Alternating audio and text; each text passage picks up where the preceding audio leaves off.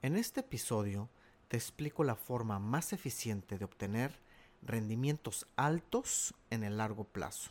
Recuerda que riesgo y rendimiento esperado están relacionados.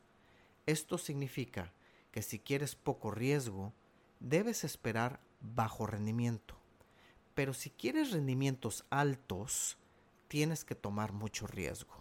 Para obtener rendimientos esperados altos, necesitas tomar mucho riesgo. No hay otra forma. Existen varias formas de tomar riesgo, pero no todas son eficientes. Una forma no eficiente de tomar riesgo es invertir en una empresa nueva que tenga un producto o servicio innovador.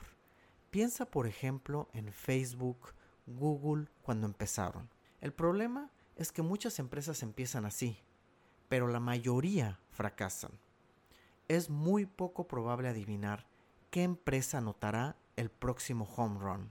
La teoría de portafolios y la evidencia empírica sugieren que la forma más eficiente de obtener rendimientos altos es diversificar y apalancarse lo más posible. Al diversificar, uno está reduciendo riesgos específicos de cada activo y tomando riesgo solo en el crecimiento económico. La probabilidad que la economía crezca a través del tiempo es mucho mayor a la probabilidad que una empresa particular crezca.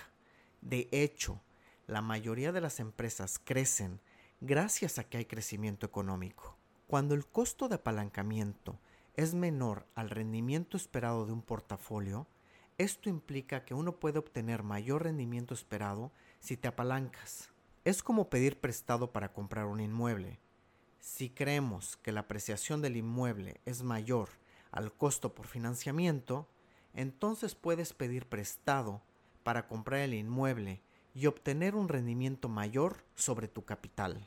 Por lo tanto, si quieres tener rendimientos esperados altos en el largo plazo y eres tolerante al riesgo, lo ideal es invertir en un portafolio lo más diversificado y con el mayor apalancamiento posible.